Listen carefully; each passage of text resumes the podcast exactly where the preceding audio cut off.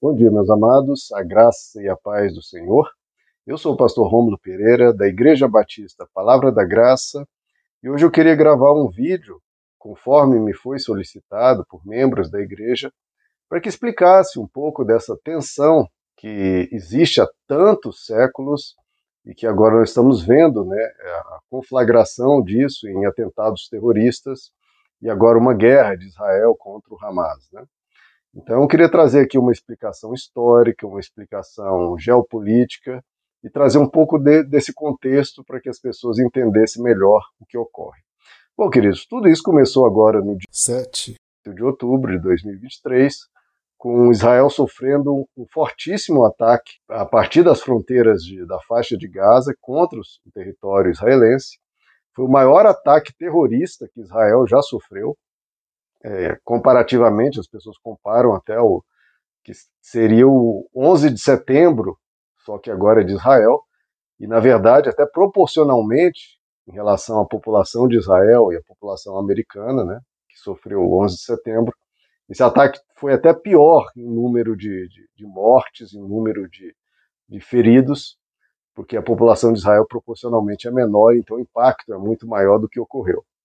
Então, é, foi um ataque coordenado, em larga escala, a partir da, da faixa de Gaza, que é governada por, pelo partido e considerado por muitos um grupo terrorista, o Hamas, que disparou cerca de 3 mil a 5 mil foguetes contra Israel e teria matado mais de mil pessoas nesse ataque, que não foi apenas de foguetes, mas também foi por terra, por ar e por mar. Mais de mil mortos, cerca de 130 a 150 sequestrado, sequestrados, causando a morte de todas essas pessoas e não apenas de israelenses. Houve morte até de um brasileiro e pessoas de várias nacionalidades. E o grande problema, claro, é que a imensa maioria dos mortos foram civis, ou seja, não foram militares. Porque o grande problema dos ataques terroristas é que, em geral, as vítimas são civis. Isso é algo realmente totalmente condenável. Né?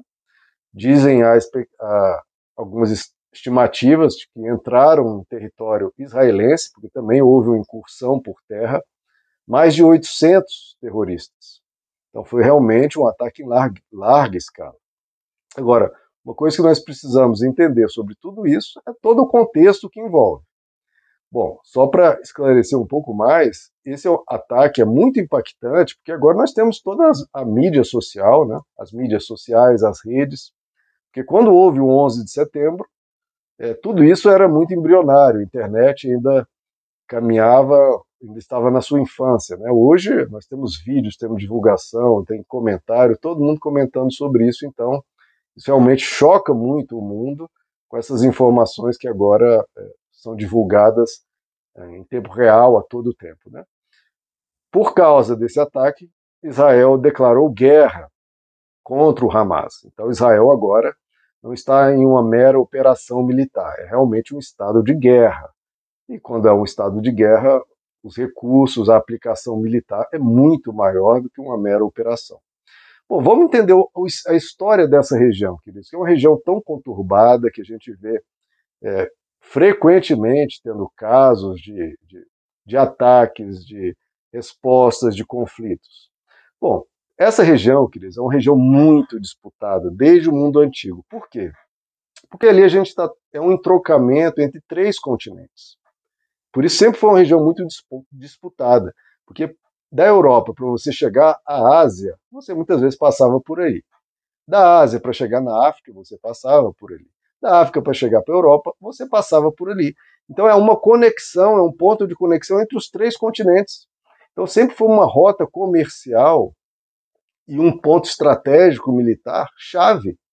Por isso todos os grandes impérios acabavam conquistando aquela região, porque era um ponto para você chegar a outras regiões, sempre passava por ali. Então é um ponto muito estratégico a região de Israel.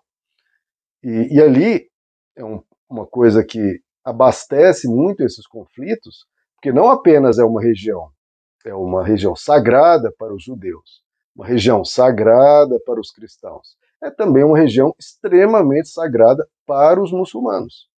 Jerusalém é considerada a terceira cidade mais sagrada para os muçulmanos. A primeira é Meca, a segunda Medina e a terceira é Jerusalém. Por quê? Porque na tradição islâmica crê-se que Maomé subiu aos céus ali a partir de Jerusalém e inclusive deixou um fio de barba ali que está guardado lá e é reverenciado no local. Então é um local muito sagrado que os muçulmanos é, visitam, realizam suas orações ali e por isso ali foi construído aquela aquela imponente construção chamada Domo da Rocha está ali desde o século VII, um local de adoração muçulmana. Então, queridos, veja como isso remonta a séculos e a questões muito antigas. Bom, os judeus, nós sabemos biblicamente que conquistaram aquela região a partir ali do, do êxodo que eles fizeram lá do Egito, cerca de 1.300, 1.200 anos antes de Cristo, fizeram o êxodo do Egito, conquistaram a terra de Canaã e moram ali desde então. Davi conquistou a cidade de Jerusalém, fazendo dessa cidade, Jerusalém, a capital do estado. Então, eles habitam ali, os judeus habitavam ali desde o ano 1200 aproximadamente antes de Cristo. Eles foram expurgados da, tua, da sua terra na primeira diáspora, né? Foram conquistados por Nabucodonosor, é, pelo Império Babilônico, foram expulsos da terra em 586 a.C. e ficaram 70 anos presos, cativos lá na Babilônia. Depois de 70 anos eles retornam à sua terra e habitam ali até o ano 70, quando, numa revolta judaica, o general Tito entra e destrói uh, o templo, destrói o país como um todo, e os judeus são de novo expulsos.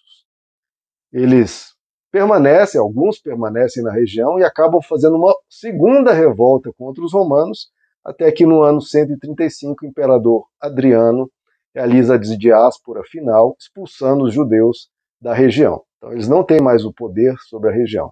Claro que sempre ficaram judeus ali, habitando o local, habitando o país, mas sem nenhum controle sobre a região. É o imperador Adriano que dá o nome da região a esse nome que nós conhecemos até hoje, de Palestina, que do latim significa terra dos filisteus, né, porque ali já habitava antigamente os filisteus. E depois do Império Romano, a terra foi dominada por vários impérios, pelo Império Bizantino, depois pelo Império Persa, depois pelos árabes. Nas cruzadas, no período das cruzadas, houve um revezamento ali do domínio da região entre cristãos e muçulmanos. Depois foi dominado pelo Império Turco Otomano. E por fim, quando o Império Turco Otomano é, se findou-se, uh, foi dominado pelo Império Britânico até a Segunda Guerra Mundial. Bom, o que, que aconteceu, né, queridos? Os judeus sempre foram muito perseguidos na Europa. Eles não tinham mais uma terra, de novo, desde o ano 70, na primeira vez que os romanos expulsaram, e especialmente no ano 170, 135, quando se deu a, uma expulsão praticamente definitiva.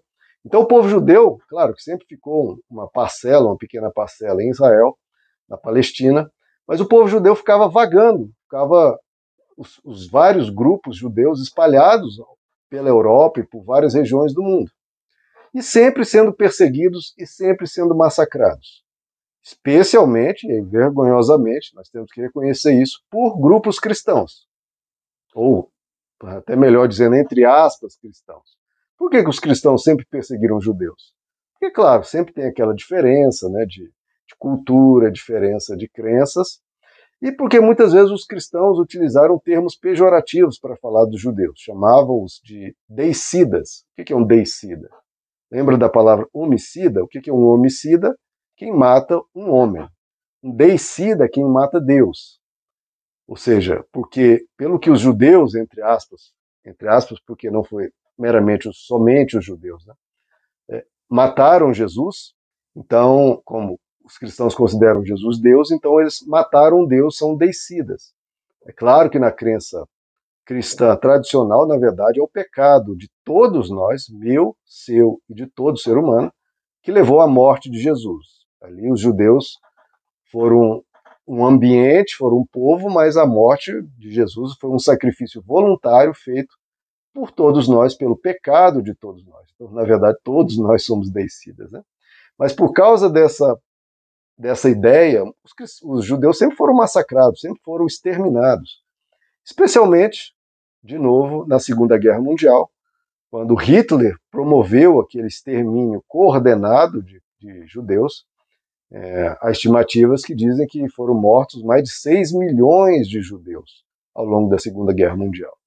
E não foram mortos meramente por causa de consequências da guerra, não. Foram um extermínio mesmo. Eram levados a câmaras de gás e ali mortos a, aos milhares e milhões. Né? Então foi um extermínio hor horrendo. E por causa disso, findando a Segunda Guerra Mundial em 1945, como o Império Britânico já estava esfacelado, o Reino Unido não queria mais dominar aquela região e, em conversas ali com a ONU, decidiu-se então criar um Estado judeu, um Estado para os, os israelitas poderem ter um, uma terra chamada sua para se proteger desses massacres que eram tão contínuos, tão frequentes e sempre ocorria na história humana, culminando nesse extermínio trágico e horroroso do, do Holocausto na Segunda Guerra Mundial. Então, as Nações Unidas, os países do mundo decidiram, não, Israel realmente precisa de um país. E então foi criado o Estado de Israel em 1948. A ONU fez ali, criou-se um mapa da partilha da, da, Palestina, criando o Estado de Israel e dando a, aos palestinos locais, né, num caso a faixa de Gaza e a Cisjordânia, para habitar. Então foram criadas a ideia de dois estados, cada um dos grupos tendo seu local.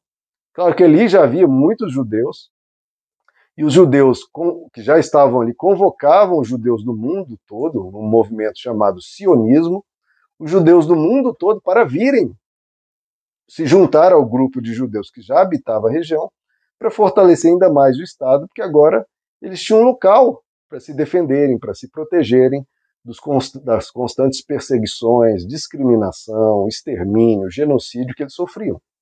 E realmente foi um movimento que realmente o povo judeu se uniu e inúmeros foram para Israel habitar ali. Só que os países árabes e os palestinos nunca aceitaram essa decisão da ONU e logo começaram as guerras.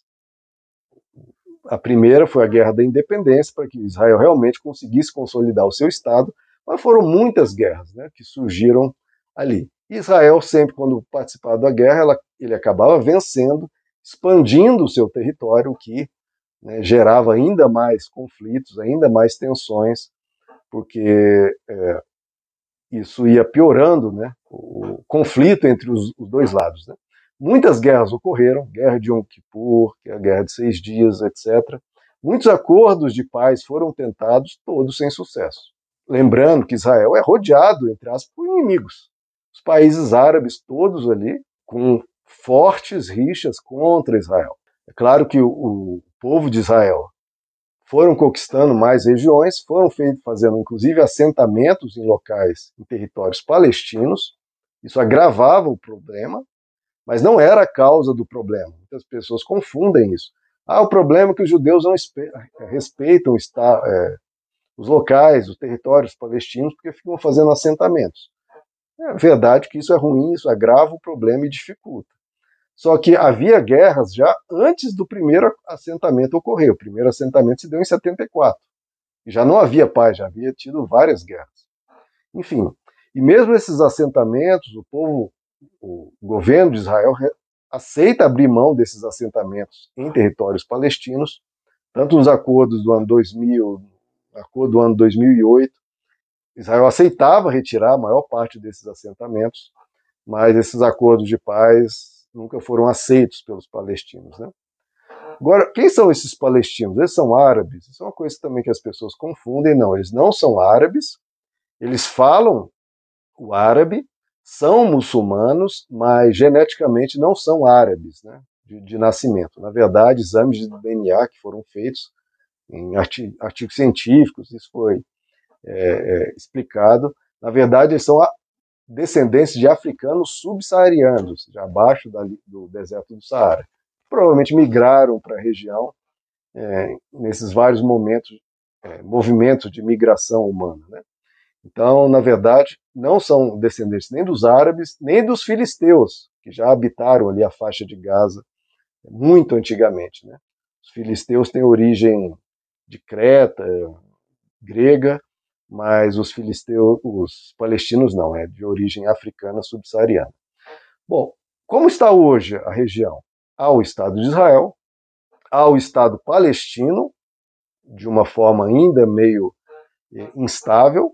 O território palestino são dois, então não é um só. Existe a faixa de Gaza, que é um território pequeno, e existe a Cisjordânia, que é um pouco maior. É, a Cisjordânia é governada pelo, pelo Fatah, que é um partido político mais moderado. Já a faixa de Gaza, desde 2007, é dominada pelo Hamas, que é um partido político, só que muito é, religioso, muito fanático, voltado realmente para o extremismo. Desde a sua carta de fundação, o Hamas diz que o, o, Estado de Israel não pode existir. Então, como é que vai haver diálogo se eles não aceitam o outro Estado? Né? Bom, o Hamas venceu a eleição, houve eleições lá na faixa de Gaza, venceu a eleição em 2007, só que subindo ao poder eliminou todos os oponentes, inclusive é, jogando seus oponentes políticos do, do alto dos prédios. Né? Então, veja, estabeleceram ali uma ditadura e governa, então, governa a região desde 2007.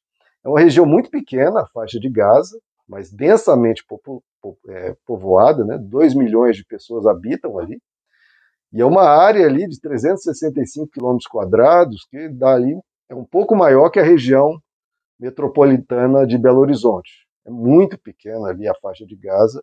Só para vocês terem noção, o menor estado brasileiro, excluindo o Distrito Federal, é Sergipe, né? o menor estado brasileiro, é 66 vezes maior que a faixa de Gaza. Então, é, faixa de Gaza realmente é muito pequena. A Cisjordânia não, já é um pouco maior, 6 mil quilômetros quadrados ainda assim é, um terço do, do Sergipe. Né? Mas uma coisa que nós precisamos entender é não confundir o Hamas, o Hamas, que é um grupo inicialmente político, mas se fanatizou e agora está mais para um grupo terrorista. É, não podemos confundir o Hamas, que é um grupo que dominou uma parte da Palestina, ou seja, a faixa de Gaza. Não podemos confundir o Hamas com a Palestina em geral.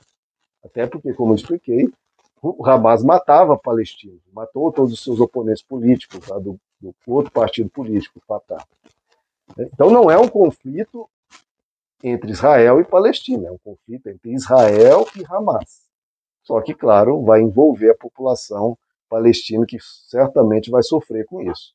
O povo de Israel, o Estado de Israel, tem firmado acordos de paz com vários países árabes. Isso é importante frisar. Israel, que antes era rodeado por inimigos, agora vários estão se tornando mais cordiais com Israel. Já firmaram acordos de paz com Emirados Árabes, com Marrocos e com Bahrein. E já estavam firmando um acordo de paz com a Arábia Saudita, que é um país ali enorme, um país chave ali na região. Então veja que a paz estava até surgindo bem devagar, estabilizando um pouco mais a região, mas agora esse problema aí pode complicar a situação, né? As inimizades virem muito fortes. Bom, queridos, o que a gente tem que ter cuidado aqui, que ali é uma região já com 75 anos de conflito, muitas mortes, muitos conflitos, muitas guerras, terrorismo, injustiças de ambos os lados, tá? Não aqui um lado aqui santo, em hipótese nenhuma. Israel já cometeu diversos crimes, é acusado por isso os grupos extremistas islâmicos, aí nem se fala. Agora, o grande problema aqui é se essa guerra escalar, ou seja, expandir-se. Porque, por enquanto, é apenas Israel contra o Hamas. Mas podem entrar outros atores nesse conflito.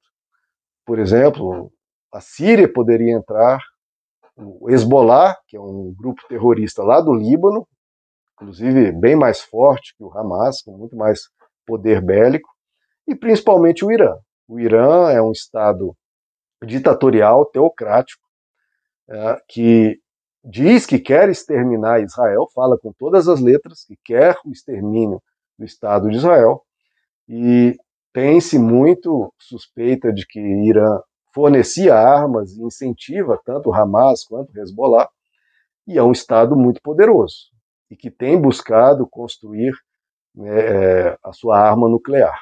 Então, se isso chegar a esses outros países, a Síria, o Líbano, o Irã, especialmente o Irã, aí o conflito se torna de grandes, grandes proporções. Bom, Israel está na sua operação, na sua guerra agora, convocou 300 mil reservistas.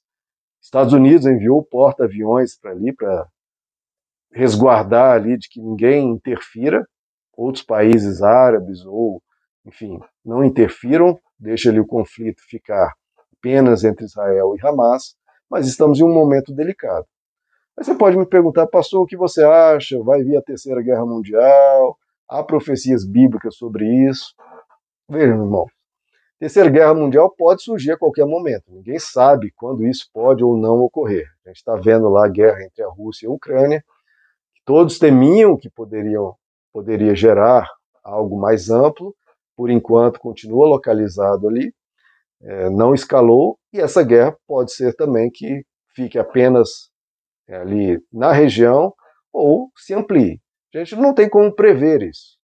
A gente espera e ora para que isso não piore, mas aí você pode perguntar, e profecia bíblica? Irmão, ninguém sabe. Os conflitos que já houveram ali são inúmeros. Esse pode acontecer a mesma coisa que ocorreu em outros momentos. Em 2014, Israel invadiu a faixa de Gaza. Houve Terceira Guerra Mundial? Houve cumprimento de profecia bíblica? A gente não sabe. No princípio, não. Aparentemente, cessou ali em 2014 e isso não escalou. Dessa vez, a gente espera também que isso não avance. Então, é muito leviano alguém dizer vai acontecer isso vai acontecer aquilo. Ninguém sabe. Quem sabe é Deus. E também surgirem pessoas aí afirmando isso ou aquilo também é uma irresponsabilidade, também é uma inconsequência. Não sabemos. O que precisamos é orar para que haja paz, para que não haja mortes mais de civis, tanto de Israel quanto da Palestina, que não surja ali uma tragédia humana, porque quem paga o preço dessas guerras muitas vezes é a população civil, né, por causa de, de governantes irresponsáveis, por grupos terroristas, acabam pagando o preço a população civil. Então o que a gente tem que dizer é orar pela região, orar para que aquilo não piore, não escale para outros territórios, esperar que a paz vença. Né? Esperar que os países é, ao redor sejam responsáveis e ajudem esses países em guerra a arrefecer os ânimos, diminuir, né, não terem atos brutais ou atos impensados ou atos desproporcionais, enfim, tentar é, diminuir as implicações. E que realmente essa disputa territorial, disputa religiosa, disputa de qualquer ideológica, disputa qualquer que seja, não avance, pelo contrário, as pessoas olhem a dor humana, a morte de pessoas e repensem suas atitudes e, e tomem medidas em prol da paz. Que a morte, que essas violências ensinem o ser humano que esse não é o caminho, pelo contrário, ensinem o ser humano a buscar a paz. É claro que quem sofre os ataques acaba reagindo, mas a, essas reações têm que ser para impedir novos ataques, não por vingança, não por é, não para aumentar o banho de sangue. Não, tudo isso tem que ser feito, queridos, de maneira muito responsável e para diminuir as tensões. E que cada grupo possa reconhecer o direito do outro existir, que aquela terra possa ser, enfim, dividida e as pessoas habitarem em paz. Tenho certeza que esse é, um, é o melhor caminho e a guerra não é o melhor caminho. É claro que é, o país, os países têm o direito de se defender, mas nunca com mortes, nunca com massacres de civis. Queridos, essa é a explanação geral ali do contexto histórico, contexto étnico, do, do que aconteceu, do que está acontecendo. Espero que tenha ficado claro para todos. Qualquer dúvida vocês podem colocar aqui nos comentários, eu vou explicando. Se você gostou desse vídeo, deixe o seu joinha aí, se inscreva no canal, compartilhe com outras pessoas para entender um pouco mais do que aconteceu, do que está acontecendo. Meus amados, que Deus lhes abençoe. A graça e a paz do Senhor.